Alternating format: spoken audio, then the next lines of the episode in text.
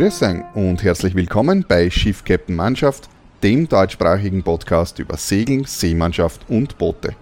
Ich bin Bernhard Fischer und das ist mein Podcast für Fahrtensegler mit einer Menge Infos rund ums Segeln. Wie genau ist das eigentlich mit Luf und Lee? Luf ist da, wo der Wind herkommt, also die Richtung, die zum Wind hingeht. Wenn man sich nach Luf bewegt, heißt das, man bewegt sich also gegen den Wind. Im Unterschied dazu, wenn man sich mit dem Wind bewegt, dann bewegt man sich nach Lee sozusagen. Genauso wie bei Backbord und Steuerbord bezieht sich auch Luf und Lee immer auf das Schiff, immer auf das eigene Schiff. Das heißt, wenn etwas in Luf ist, dann meine ich in Bezug auf mein Schiff und nicht auf irgendetwas anderes. Genauso wie bei Backbord und Steuerbord auch an Steuerbord und an Backbord ist nicht gemeint, wie ich stehe oder in welche Richtung ich schaue, sondern ist immer in Bezug auf das Schiff äh, zu sehen und wo am Schiff sozusagen vorne, hinten und links und rechts ist, ergibt sich eben aus dem. Bei Luf und Lee ist das genauso, also das, was in Luf ist, ist von meinem Schiff aus gesehen auf der Windseite, also da in die Richtung, wo der Wind herkommt. Im Unterschied eben zum Lee ist eben die andere Seite, die dem Wind abgewandte Seite, also nach Lee ist dahin, wo der Wind hinweht in die Richtung sozusagen. Also Wind im Rücken. Und aus dem ergibt sich jetzt auch, dass die Luf-Seite ist die Seite des Bootes, die dem Wind zugewandt ist. Und die Lee-Seite ist die andere Seite, die dem Wind abgewandt ist. Wenn man also sich jetzt vorstellt, man ist unter Segel unterwegs, dann hat man meistens ja ein bisschen eine Grängung. Dann ist die Luftseite die, die auch weiter oben ist und die LED-Seite die, die weiter unten ist, sozusagen eben wegen der Grängung. Genauso ist das Luftboot ein Boot, das sich im Luft befindet.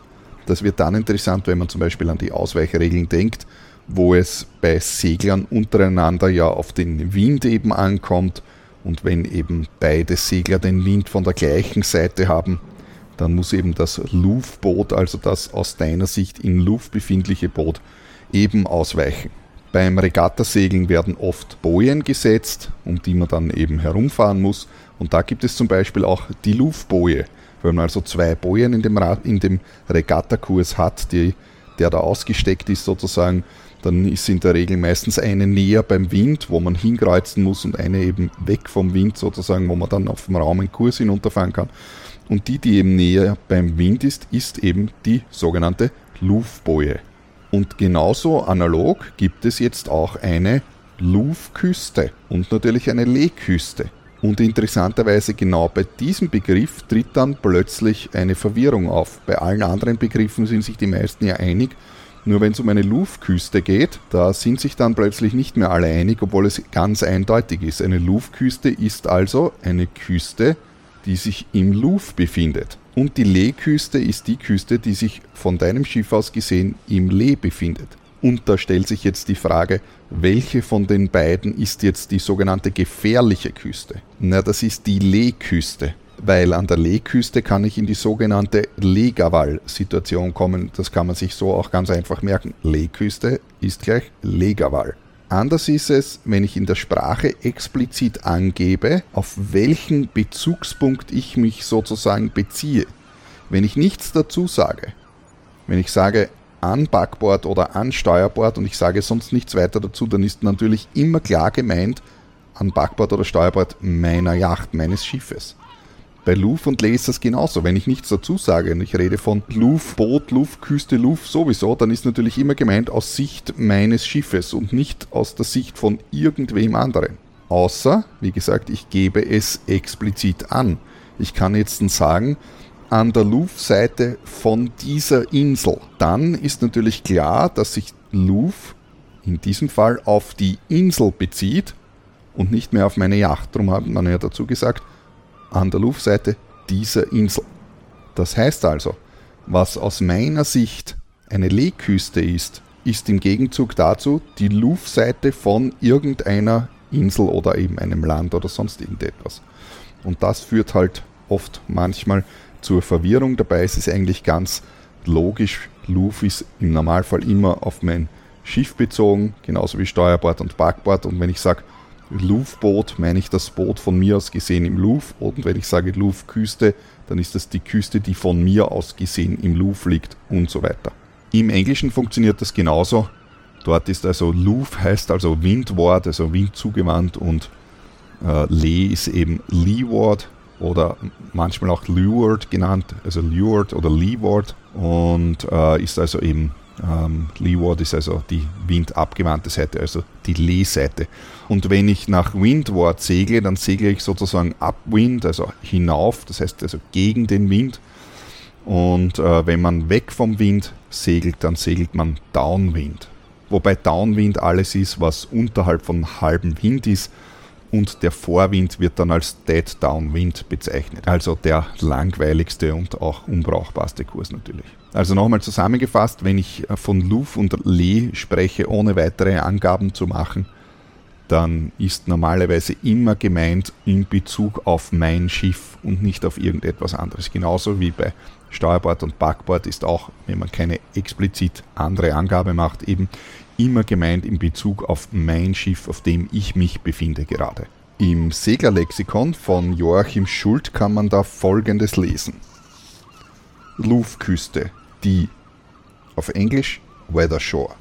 Eine Küste, die vom Boot aus in Louvre liegt und die man anläuft, um zum Beispiel an ihrer Lehseite zu ankern. Im Gegensatz zur Lehküste ist ein Boot an einer Louvre-Küste durch den ablandigen Wind immer in einer sicheren Lage.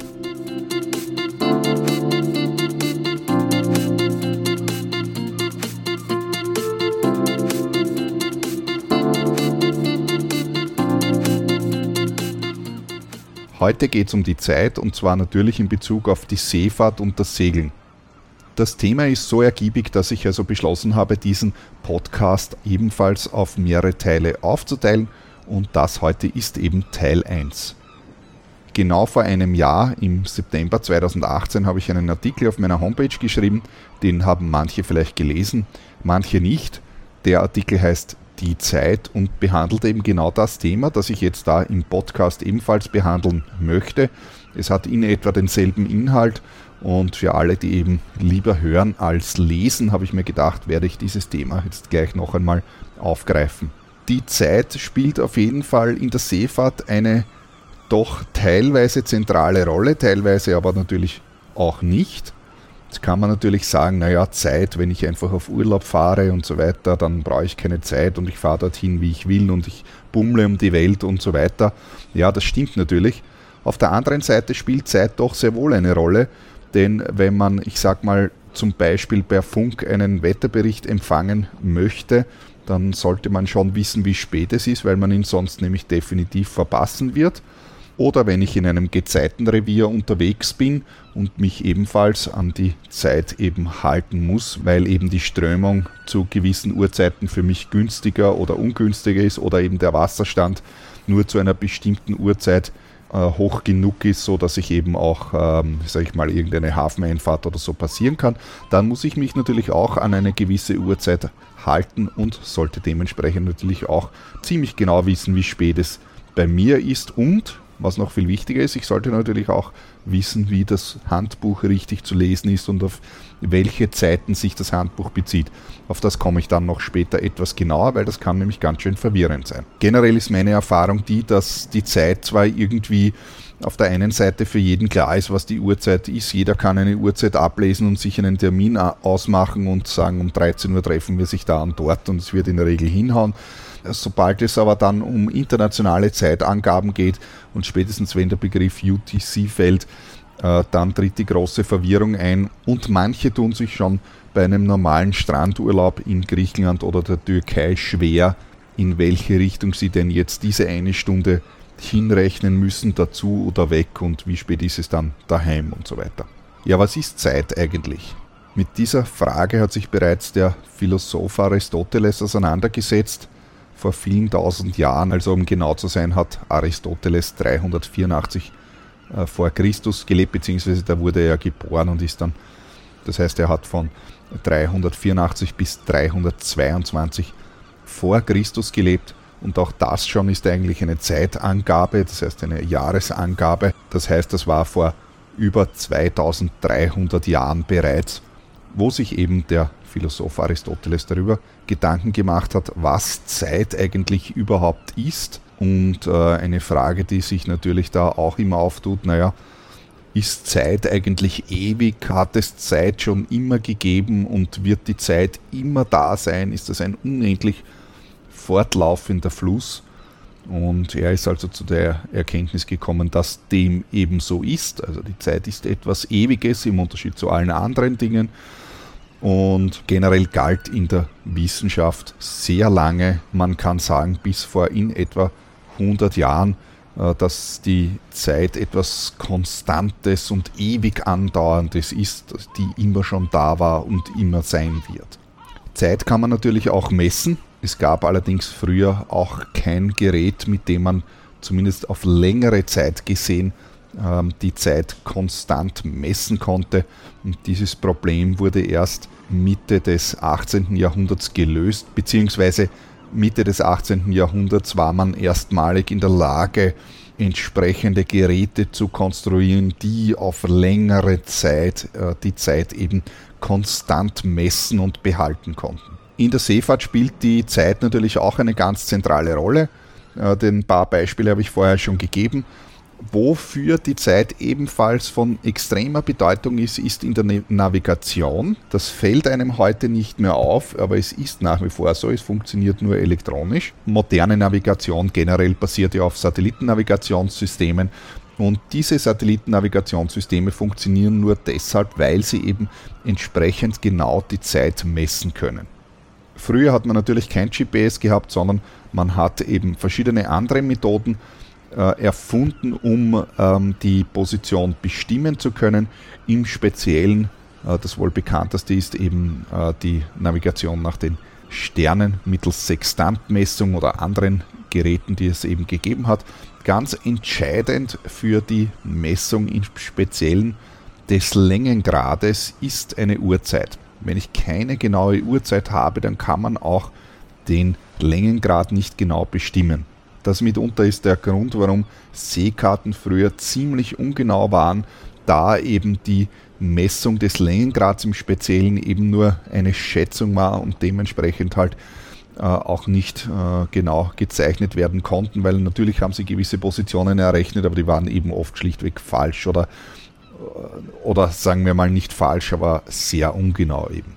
Es gab Anfang des 18. Jahrhunderts in England ein verheerendes Seeunglück, bei dem in etwa 2000 Seeleute ums Leben gekommen sind und Ursache dafür war eben ein katastrophaler Navigationsfehler, äh, begründet eben darin, dass eben äh, viele Tage lang Schlechtwetter geherrscht hat und deswegen keine Satelliten und deshalb eben keine Astronavigation durchgeführt werden konnte. Und irgendwann gab es dann endlich ein Fenster und da wurden dann irgendwelche Berechnungen angestellt, die aber eben leider zu ungenau waren und dann eben eine ganze Flotte auf Grund gelaufen ist und äh, eben mit verheerenden Auswirkungen. Aufgrund dessen wurde von der damaligen Königin von England, der Queen Anne, das Board of Longitude ins Leben gerufen. Also man kann sagen, die Längengradkommission auf Deutsch übersetzt. Und zwar war das im Jahr, 19, äh, im Jahr 1714 und dieses äh, Board of Longitude hat also von 1714 bis 1828 bestanden.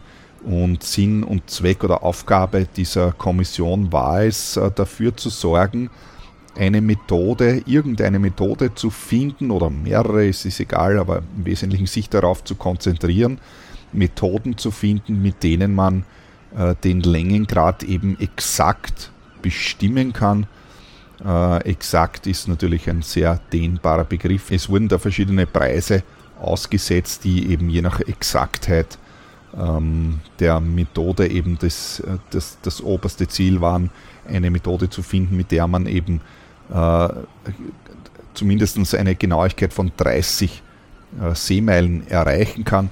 Und dafür wurde ein Preis ausgesetzt von äh, damals 20.000 Pfund. Das sind umgerechnet heute. Also es ist eine, eine gewaltige Summe gewesen, auch wenn sich das heute nicht viel anhört. Also, also diese 20.000 Pfund sind heute umgerechnet über 3 Millionen Euro. Also es ist schon eine beachtliche Summe, die hier ausgesetzt äh, worden ist damals. Auf jeden Fall gab's, äh, hat diese Kommission irgendwie lange nichts gemacht, beziehungsweise es war natürlich bekannt im Kreis der Gelehrten, aber es hat sich dann auch herumgesprochen in anderen Bereichen, dass hier eben äh, diese Kommission gibt und der Preis ausgesetzt ist. Auf jeden Fall hat die erste Tagung erst im Jahr 1737 stattgefunden, also das sind 25 Jahre oder nahezu 25 Jahre später. Und zwar hat ein gewisser John Harrison äh, eine, eine Uhr entwickelt, einen, einen Schiffschronographen, äh, der angeblich eben so, so, so, so gut ist, dass er eben äh, die, die Möglichkeit hat, die Zeit eben in ausreichender Genauigkeit äh, zu messen. Und äh, sie haben ihn dann auch gesponsert mit ein paar hundert Pfund. Also wie gesagt, das ist umgerechnet, sind das äh, auch, sind das auch schon zigtausende Euro, um seine Arbeit eben zu fördern. Im Endeffekt gab es dann auch noch eine zweite Methode, äh, die von dem äh, deutschen Astronomen Tobias Meyer eingereicht worden ist. Und zwar hat er Tabellen eingereicht für die sogenannten Monddistanzen, die, beziehungsweise die Lunar Distance Method, Monddistanzmethode. Das ist eine andere Methode, mit der man die Zeit bestimmen kann.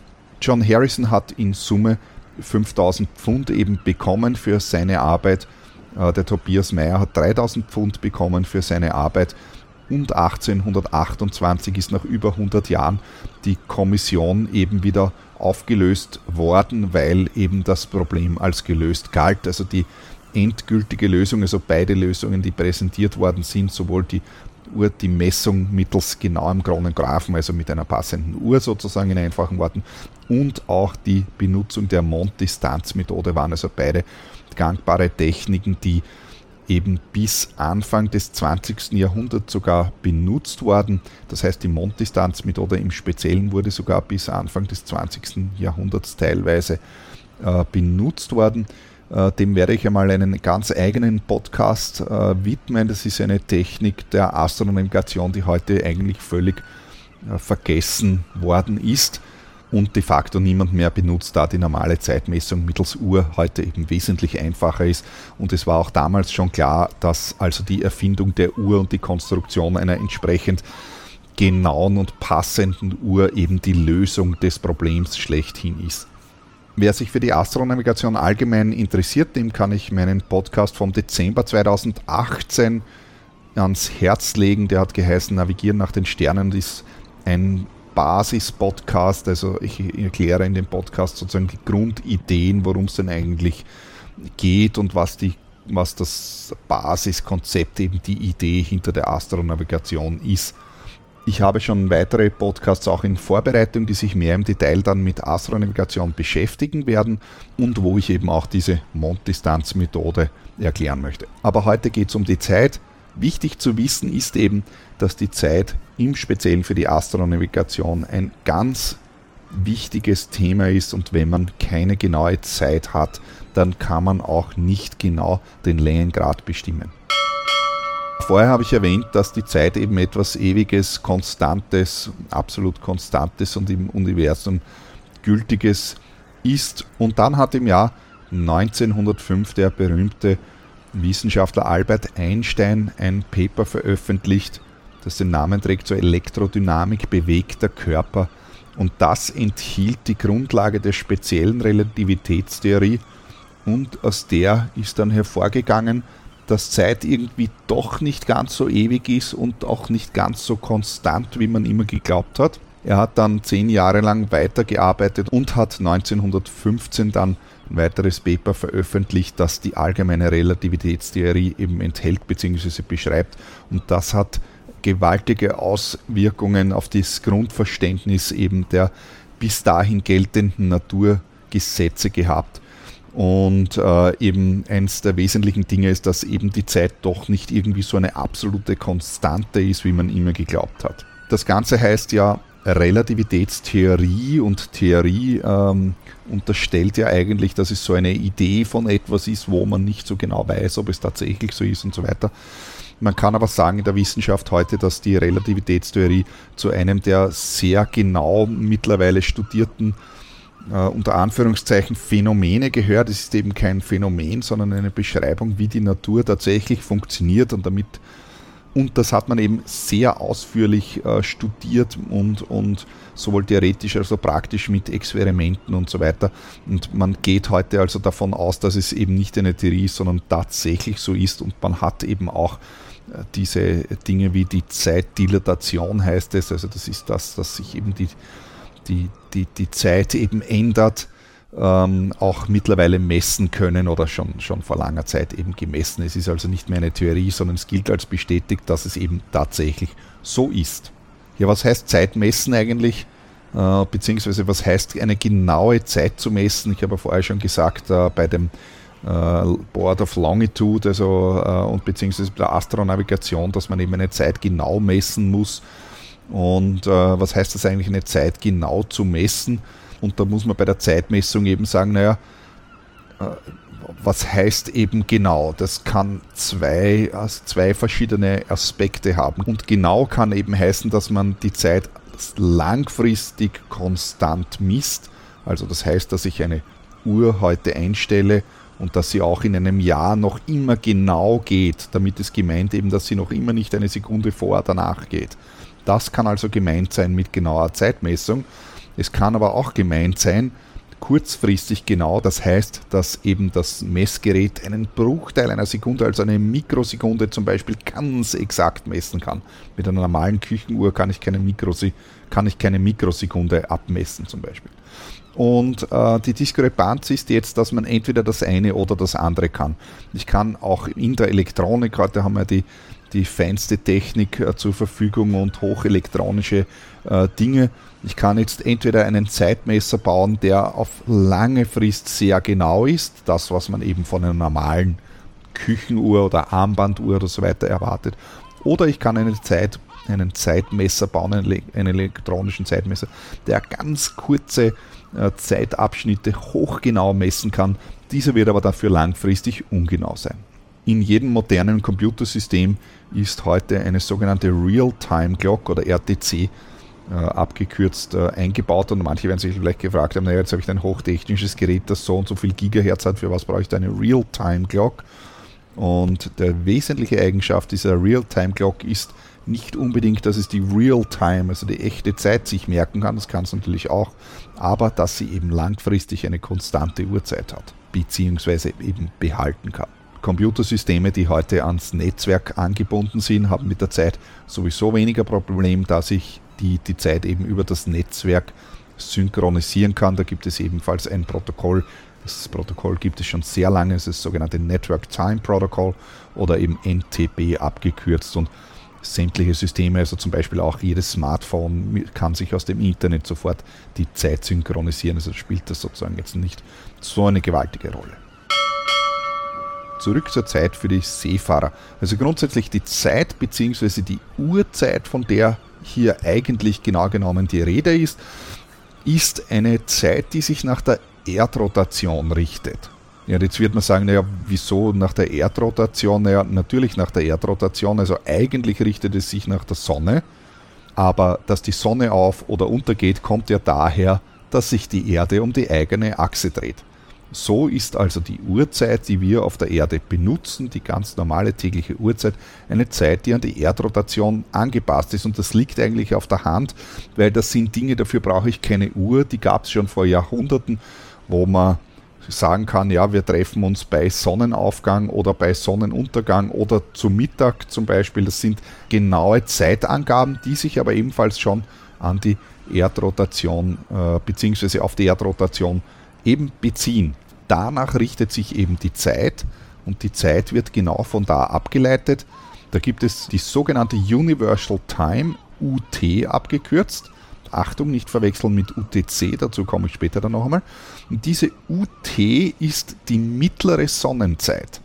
Das bedeutet also eine Zeit, die sich eben genau nach der, äh, nach der Sonne richtet, weil wenn die Sonne oben ist, sozusagen am Himmel im Zenit steht, also ganz oben steht, dann ist eben Mittag und von da bis zum nächsten Tag zur gleichen Zeit sozusagen, also wenn wieder die Sonne äh, in der, zum Mittag sozusagen am höchsten Stand ist, hat man eben gesagt, ja, äh, das ist eben jetzt ein Tag und dieser Tag, den definieren wir, der hat 24 Stunden und das sind also umgerechnet, sind das dann 86.400 Sekunden. Das hat man also einfach irgendwie so definiert und gesagt, so ist das jetzt. Ja.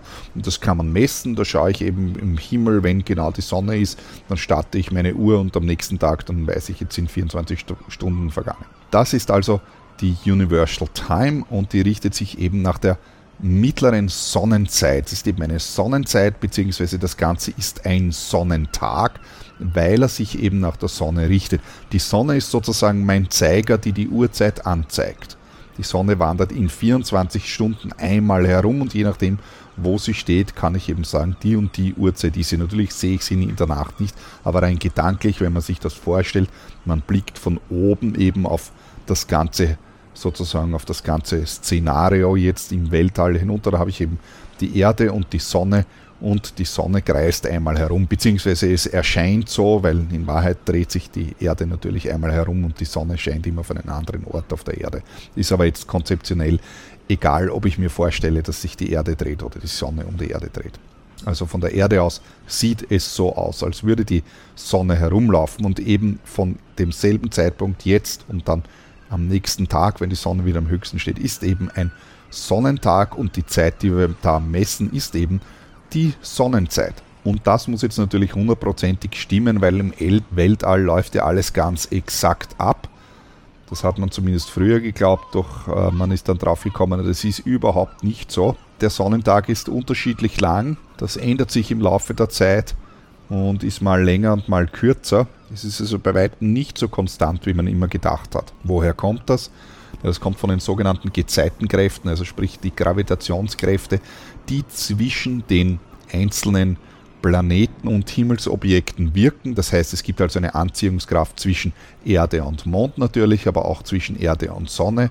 Und dann kommen natürlich auch andere Planeten, sind ja hier im Spiel, also zum Beispiel die uns nächsten Planeten sind jetzt die Venus und der Mars. Und die kommen uns manchmal näher und manchmal sind sie weiter weg. Und die verändern eben das ganze Gefüge, das ändert sich alles und so ist es eben so, dass eben dieses gesamte, äh, dieser gesamte Sonnentag eben keine hundertprozentig exakte Sache ist, sondern der ändert sich immer ein bisschen.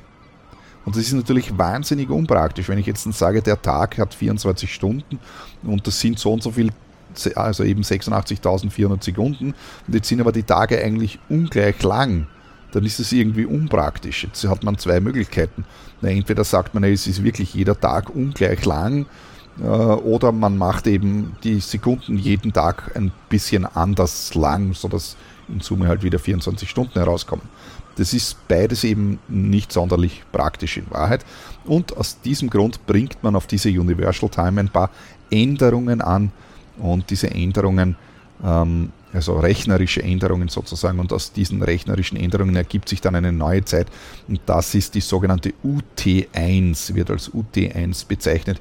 Und das ist eben eine, um diese ganzen Faktoren ähm, äh, berichtigte und gemittelte Uhrzeit, sodass ein Tag immer gleich lang eben die 24 Stunden hat. Äh, heißt natürlich konkret, dass ein Tag dann in Wahrheit nicht wirklich immer 24 Stunden hat. Da gibt es eben kürzere und längere Tage, wenn man sich an der Sonne orientiert. Aber wer geht denn schon jeden Tag hinaus und misst, ob die Sonne jetzt tatsächlich in der Mitte zum Mittag um 12 Uhr steht? Dennoch ist das Ganze nicht sehr befriedigend, äh, weil die Messung dieser Erdumdrehung eine äh, anscheinend relativ komplexe Sache ist. Man kann das also nicht so einfach messen und eben in der Wissenschaft kann das auch durchaus unpraktisch sein, wenn man da so eine Zeit hat, die man dann irgendwie doch nicht ganz so genau definieren kann, gerade in der heutigen Zeit. Es wurde nämlich auch die Sekunde als Zeiteinheit exakt definiert, als sogenannte SI-Einheit, wie es heißt. Und da wurde eben definiert, wie andere Maße auch, die es gibt, orientieren sich eben an irgendetwas aus der Natur.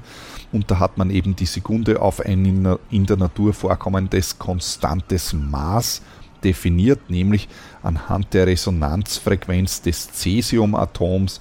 Das hat eben dieses Cäsiumatom, das schwingt eben in einer bestimmten Frequenz und da ist man drauf gekommen, das ist eben super konstant und da braucht man nur die Anzahl der Schwingungen zählen und dann weiß man, wie lange eine Sekunde ist und das geht eben auf Jahrhunderte oder Jahrmillionen eben äh, genau. Und so hat man jetzt mit Hilfe eben so eines Cäsium-Atoms eine sogenannte Atomuhr gebaut. Das ist unter Anführungszeichen nichts anderes als ein Gerät, in dem so ein Cäsium-Atom drin ist und das Gerät zählt einfach die Schwingungen und bei einer gewissen Anzahl von Schwingungen sozusagen wird eben eine Sekunde weitergezählt und das ist eben hundertprozentig exakt. Diese Uhrzeit da hat man eben irgendwann einmal zum Messen angefangen oder, oder mit dieser Uhr die Zeit zu messen begonnen. Das ist die sogenannte International Atomic Time oder abgekürzt TAI.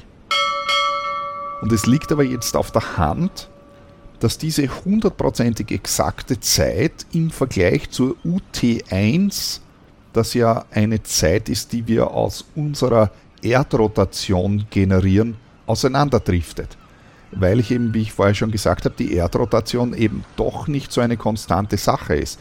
Und vor allem ist ein Faktum da, das habe ich vorher noch gar nicht erwähnt, dass die Erdrotation im Laufe der Zeit langsamer wird. Und das ist deshalb, weil durch die Gezeitenkräfte eben diese Rotationsgeschwindigkeit eben gebremst wird und irgendwann einmal wird das Ganze stillstehen. Das werden wir natürlich nicht mehr erleben, sondern das passiert in ich weiß nicht wie viel äh, Millionen oder Milliarden Jahren. Ähm, aber praktisch, also man kann das auf jeden Fall messen mit heutigen äh, Messgeräten, dass eben diese Rotation eben langsamer wird. Wie gesagt, das hat jetzt praktisch auf uns Menschen hier keine Auswirkung, aber äh, rein prinzipiell langfristig gedachtet ist das so und alleine schon deswegen driftet jetzt eben die, die TAI, also die International Atomic Time, mit der UT1, also der rechnerisch korrigierten Universal Time auseinander. Und das wiederum hätte jetzt natürlich den Effekt, dass wenn wir die Zeit jetzt nur mit der TAI messen, diese aber von der UT1 wegdriftet, dann hätte das übertrieben den Effekt, dass 12 Uhr Mittag irgendwann nicht mehr 12 Uhr Mittag ist, weil 12 Uhr Mittag wird bei uns ja bestimmt anhand der Sonne. Das heißt, wir sagen, wenn die Sonne zu Mittag am höchsten steht, dann ist 12 Uhr Mittag. Und wenn diese beiden Zeiten aber auseinanderdriften, dann würde die, die Sonne am höchsten stehen. Es wäre aber nicht mehr 12 Uhr, sondern vielleicht 17.23 Uhr, weil die Zeit so weit auseinandergedriftet ist. Und das ist natürlich auch unpraktisch, damit können wir irgendwie nicht umgehen, weil Mittag ist eben, wenn die Sonne oben steht. Und aus diesem Grund hat man eine neue Zeit entworfen, und zwar diese Zeit ist von ihrer Genauigkeit von der TAI, also von der Atomzeit, abgeleitet, wird aber mit Hilfe von Schaltsekunden an die UT1 angepasst, damit eben für uns Menschen 12 Uhr Mittag immer dann ist, wenn die Sonne zum Mittag am höchsten steht. Das heißt also, die Zeit, diese Universalzeit, die wir da brauchen, wird mit der Atomzeit koordiniert, also zusammengeführt, mit Hilfe von Schaltsekunden. Und deshalb wird diese als Coordinated Universal Time bzw. abgekürzt UTC bezeichnet. Das heißt also noch einmal in einfachen Worten, die UTC ist eine mittels Atomuhr exakt definierte Zeit, die allerdings an die Sonnenzeit mittels Schaltsekunden und das heißt somit an die Erdrotation angepasst ist. Und diese UTC ist eben diese berühmte Weltzeit, nach der sich sämtliche nautische Literatur äh, eben richtet und die wir Segler auch immer wieder brauchen, eben zum Beispiel zur äh, Beurteilung von wann, um wie viel Uhr genau ist jetzt der Wetterbericht oder sonst irgendetwas. Es wären auch internationale Regatten zum Beispiel, wenn jetzt äh, äh, das Volvo Ocean Race ist, dann werden äh, die, die Import Races, die stattfinden in den einzelnen Häfen, immer auch in UTC angegeben. Das ist eben dann in diesem und jenem Hafen um 13 Uhr UTC, nachdem die Zuseher eben weltweit zusehen und nicht nur lokal, damit eben alle wissen konkret, wann das ist. Die UTC ist definiert für den Nullmeridian. Es ist natürlich klar, dass wenn ich jetzt sage, es ist 12 Uhr UTC, und das ist eine Uhrzeit, die auf der gesamten Welt gilt, dass nicht auf der gesamten Welt um 12 Uhr UTC gleichzeitig die Sonne an ihren Höchststand haben kann, weil die Sonne immer nur an einem Ort ist natürlich. Das heißt, die UTC ist definiert für den Nullmeridian, also für den nullten Längengrad. Das bedeutet also, wenn ich genau auf dem Längengrad, auf dem nullten Längengrad sitze und ich schaue um 12 Uhr UTC in den Himmel hinauf, dann werde ich sehen, dass die Sonne dort ihren Höchststand hat. Speziell beim Funk wird äh, gerne auch mit Abkürzungen gearbeitet und so wird der UTC manchmal äh, mit Z abgekürzt, also eben nicht UTC drei Buchstaben, sondern eben nur ein kleines Z. Also es könnte jetzt zum Beispiel in Navtex Nachrichten sein, da könnte man dann eben lesen, zum Beispiel 0042Z, damit ist eben gemeint 0042 UTC und Z wird im internationalen Buchstabieralphabet ja als Zulu benannt und deshalb wird die UTC auch manchmal als Zulu Time bezeichnet. Aber warum genau ist die Uhrzeit für die Astronavigation eigentlich so wichtig? Na ganz einfach. Wie schon besprochen, richtet sich unsere Uhrzeit ja nach der Sonne. Das heißt, nach der Drehung der Erde, sprich wenn sich die Erde einmal im Kreis dreht, sind 24 Stunden vergangen und die Sonne steht wieder am selben Ort, wo sie sozusagen Vortag war. Umgekehrt habe ich schon gesagt, könnte man auch sagen, ja, die Sonne hat sich einmal um die Erde herumgedreht. Das ist in dieser Betrachtung eigentlich egal. Und jetzt stell dir vor, wir betrachten das Ganze von oben aus dem Weltall. Die Sonne ist der Stundenzeiger und die Längengrade sind das Ziffernblatt auf unserer Uhr. Der einzige Unterschied zu einer normalen Uhr ist, dass es bei einer Umdrehung 24 Stunden sind und nicht 12 Stunden wie auf einer normalen analogen Uhr. Aber stell dir vor, wir haben eine Uhr, die in einer Umdrehung einfach 24 Stunden macht. Das heißt, oben ist 24 Uhr und unten ist 12 Uhr und nicht wie normalerweise 12 und 6.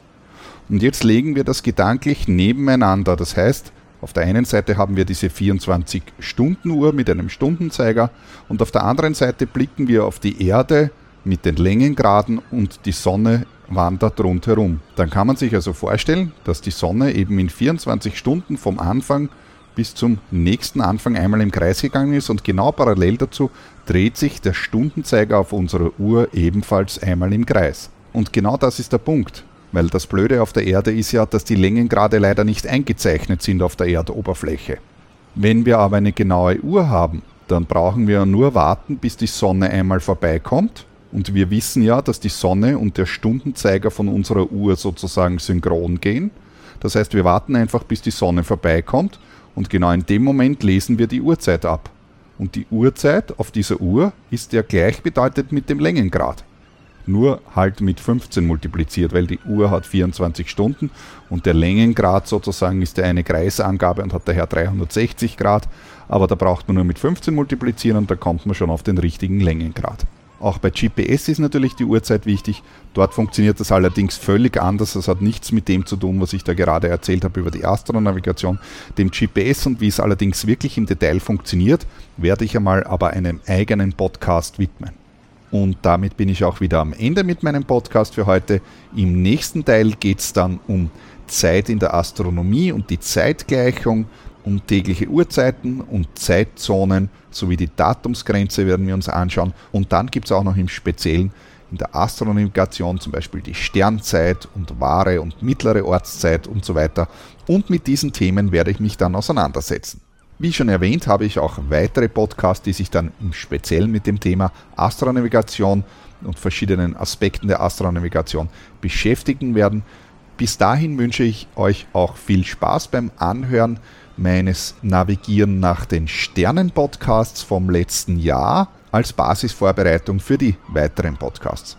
Ich freue mich natürlich immer auf Kommentare und Infos und E-Mails von euch. Das heißt, kontaktiert mich auf Facebook zum Beispiel unter facebook.com slash bhseeler oder folgt meinem Instagram-Account unter Bernhard Seeler, wo ich immer schöne Fotos poste oder schickt mir ganz einfach ein E-Mail, ganz klassisch an bernhard.freeskippers.at.